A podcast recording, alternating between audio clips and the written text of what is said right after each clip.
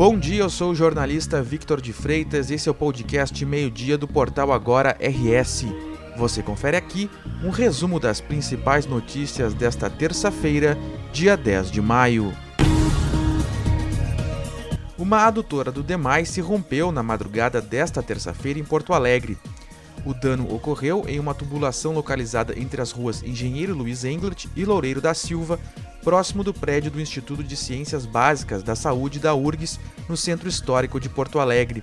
Parte da Loureiro da Silva e da Luiz Englert estão alagadas. O DEMAI diz que aguarda a drenagem da rede para realizar a escavação e o conserto. O trânsito possui retenção por causa do acúmulo de água na pista. O trânsito possui retenção na primeira perimetral e na João Pessoa, na região do Parque da Redenção. Os bairros Farroupilha e Centro Histórico podem ter falta de água. A previsão do DEMAI é que o reparo seja concluído ao longo do dia, se a condição climática for favorável. O abastecimento será retomado assim que o serviço for concluído, mas pode demorar a se normalizar nas áreas mais afastadas da rede ou em pontos mais altos. A Polícia Civil deflagrou nesta terça-feira mais uma operação contra criminosos que aplicavam o golpe dos nudes. As vítimas preferidas dessa quadrilha eram homens detentores de cargos públicos. É o caso de um prefeito gaúcho que estava sendo extorquido pelos criminosos após a troca de fotos íntimas com uma suposta adolescente. Segundo a polícia, os criminosos contatavam suas vítimas via redes sociais. Eles simulavam ser jovens bonitas e seduziam os homens e os convenciam a trocar fotos íntimas. Mais tarde, as vítimas eram contatadas por falsos policiais civis que exigiam valores de mil a três mil reais para não prendê-las ou iniciar um inquérito. O argumento era sempre o mesmo: as meninas eram menores de idade. Buscas foram realizadas em Porto Alegre, Gravataí e Charqueadas. Também houve busca em Florianópolis, em Santa Catarina, para apreender outras provas. Não houve prisões porque as ordens judiciais foram indeferidas pela Justiça.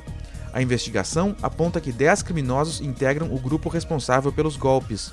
Os crimes são distorção, estelionato e associação criminosa. Começou nesta terça-feira o período de inscrições para o Exame Nacional do Ensino Médio, o Enem. A taxa de inscrição para as versões digital ou impressa foi mantida em 85 reais. Uma novidade neste ano é que os candidatos podem efetuar o pagamento da taxa de inscrição por meio de Pix e cartão de crédito.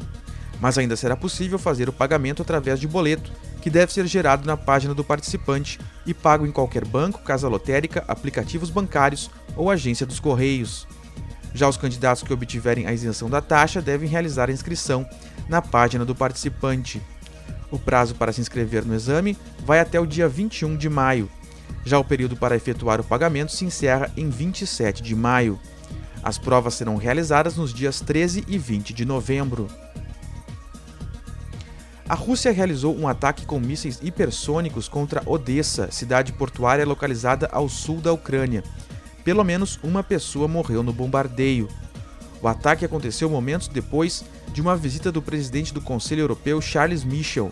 Ele precisou interromper uma reunião com o premier da Ucrânia, Denis Shmyhal, para se esconder em um bunker.